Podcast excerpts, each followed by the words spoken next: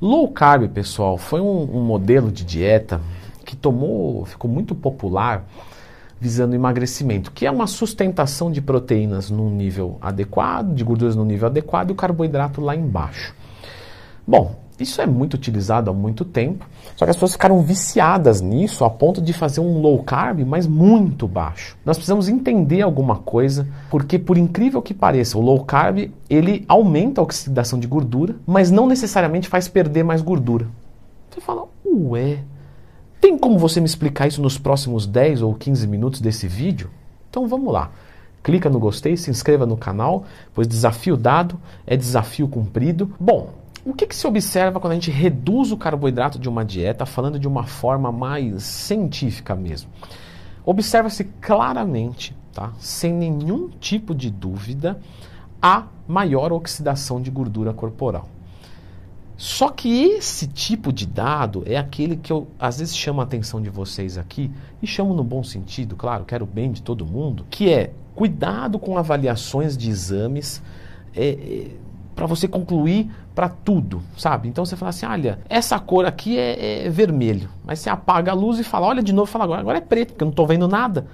Só que você assumiu que é vermelho para o resto da vida ou preto para o resto da vida. Tá, o exemplo não foi dos melhores, mas o que eu quero dizer é o seguinte: você analisa uma fração e faz uma conclusão, e você conclui isso para todas as situações. E isso é um erro. E é um erro que muitos sem vergonhas se aproveitam para enganar as pessoas, vender produtos, etc, etc, etc. Quando você vai ver um estudo, pegou-se uma pessoa que fez uma dieta low carb e a outra que não fez uma dieta low carb, mas os dois com a mesma quantidade calórica.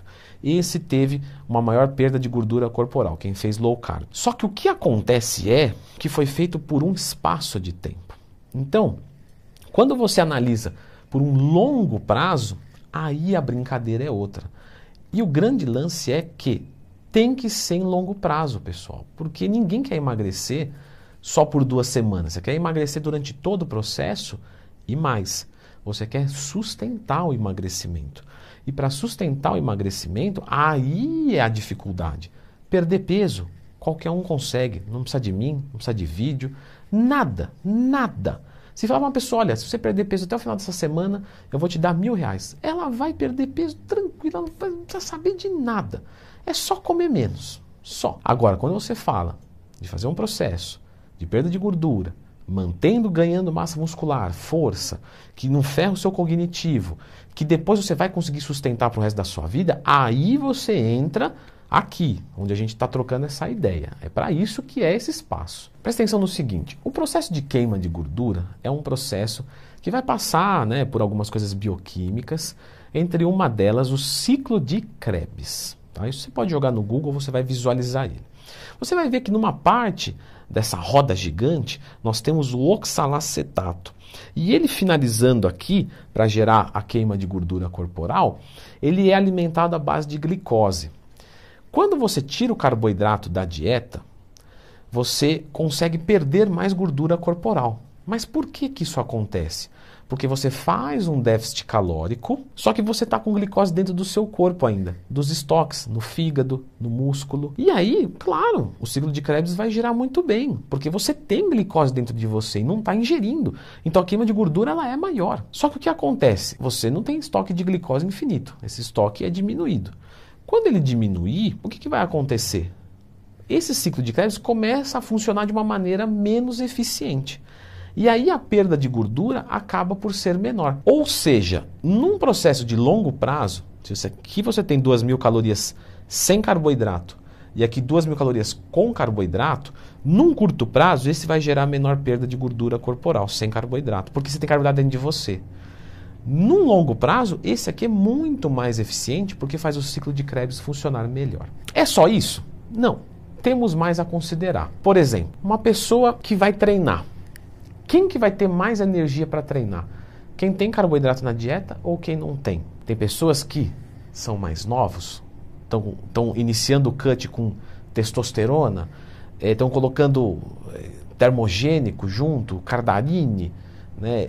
E aí, claro, não, no cut eu não experimento nada disso e tal. Claro, Você está corrigindo ali as vias, né? você está colocando outras coisas. Só que isso é limitado também. Tanto é que no final de, de preparação, você pode tomar o que for, você vai ficar podre. Né? Pergunte para qualquer atleta. E aí o que, que acontece aqui? Quando você abaixa o carboidrato violentamente da dieta, no começo você não sente tanto, porque você tem estoque.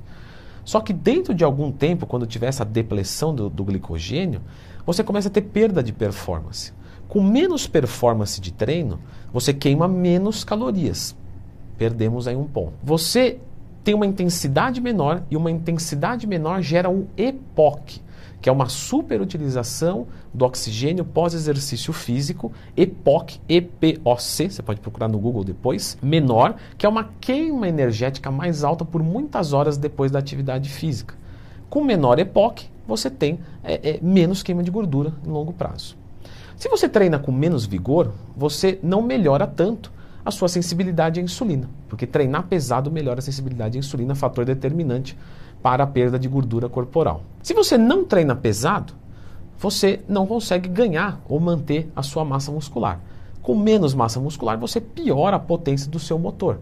Então você queima mais vagarosamente. Ou seja, o low carb em longo prazo pode não ser a estratégia mais interessante. Outra coisa é que a baixa quantidade de carboidratos e a oferta calórica é, começa a diminuir a produção de neurotransmissores. Diminuindo a produção de neurotransmissores, você tem aí uma piora, por exemplo, de serotonina. Serotonina baixa leva à compulsão alimentar. Então tem pessoas que vão dizer assim: não, eu sou fervoroso. E a sua avó te elogiou e disse que você é maravilhoso. E, e você é maravilhoso mesmo. E esse é o lance, não importa né, os elogios que você receba. O processo é bioquímico. Se você tem baixa serotonina, você tende a gerar uma ansiedade que pode ser canalizada justamente na luta que você enfrentou é, por último, que foi justamente a privação de comida. Então o corpo vai pegar é, psicologicamente o que você tem de resquício por último e vai atacar te dando uma compulsão alimentar. E aí você tende a não sustentar os seus resultados. Isso vai acontecer em toda dieta low carb? A dieta low carb ela é ruim? Claro que não, pessoal. A dieta low carb a gente deve utilizar dela, só que nos momentos certos. Ou seja, quando você começa uma dieta, está com o seu metabolismo acelerado e muito maravilhoso isso. Então você pode começar numa dieta com mais baixo carboidrato, mas não precisa jogar lá embaixo 0,3 grama quilo de carbo. Não. Começa com 2 gramas quilo, já tá bom. E com o tempo você vem diminuindo, porque cada dia que passa numa dieta de baixa caloria, o seu metabolismo vai abaixando, para que você não morra, claro. Você ingere aqui, você gasta aqui. Você começou a ingerir aqui, o corpo tende a jogar para baixo, porque senão ele vai ficar consumindo estoque, estoque, estoque, estoque, você morre. Como ele vai a favor da vida, felizmente para você, você precisa ir nivelando isso. E você tem que ir antevendo e nivelando antes a ingestão. Então, se você já começa muito baixo, você não tem de onde tirar depois. As dietas low carb mostraram muita eficiência tá? com quem tem uma baixa sensibilidade à insulina. Ou seja, quem precisa de muita insulina para se fazer um papel. Esse tipo de pessoa é muito interessante fazer uma low carb logo de primeira, porque ela não responde bem ao carboidrato. E a maneira mais rápida de você melhorar, ou pelo menos uma das mais rápidas, que vai participar de um processo mais rápido de melhora de sensibilidade à insulina, além do aeróbico, do treino e talvez até de uma medicação, é a quantidade baixa de carboidratos, não só o índice glicêmico. O índice glicêmico baixo ajuda na sensibilidade à insulina muito, mas a carga glicêmica é mais determinante do que o índice glicêmico para a melhora da sensibilidade à insulina. Então, baixa a carga glicêmica. Para essas pessoas é interessante. Agora, você vai pegar um indivíduo que está com Romair, ou insulina glicemia muito boa, ele reage bem ao carboidrato, então ele não precisa baixar tanto. Ou seja, quem vem de um processo é, bom metabólico tolera mais carboidrato e o low carb vai fazendo cada vez menos sentido. O que, que foi, Vloguinho? ah, falou de baixar o carboidrato. Chegou a cachorrinha louca por carboidratos, a Floquinhas. Bom, continuando aqui, Floquinhas. Sensibilidade à insulina é fator determinante. Então, pessoal, Normalmente, a dieta low carb ou cetose, ela é muito sedutora, porque realmente ela gera um processo de se livrar de peso mais rápido, mas gerando todas essas implicações. Só que o que acontece? Vocês é, normalmente não sustentam esse tipo de resultado. E por não sustentar, acaba que não é uma modalidade interessante. Então a dieta low carb, vamos resumir aqui para que né, não, fique, não fique dúvidas. Ela é uma boa dieta, ela tem a sua aplicação, tá? mas tem que tomar cuidado para que você não dê um tiro no pé, é, gostando muito dos resultados nas primeiras semanas e depois nem tanto. Pessoal, eu vou deixar vocês com um vídeo aqui que é como montar uma dieta, certo, Floquinhas? E essa dieta eu montei, Floquinhas, passo a passo, colocando os alimentos na tabela com vocês. Mais didático impossível. Então, dá uma olhadinha nesse vídeo aqui, certo, Floquinhas?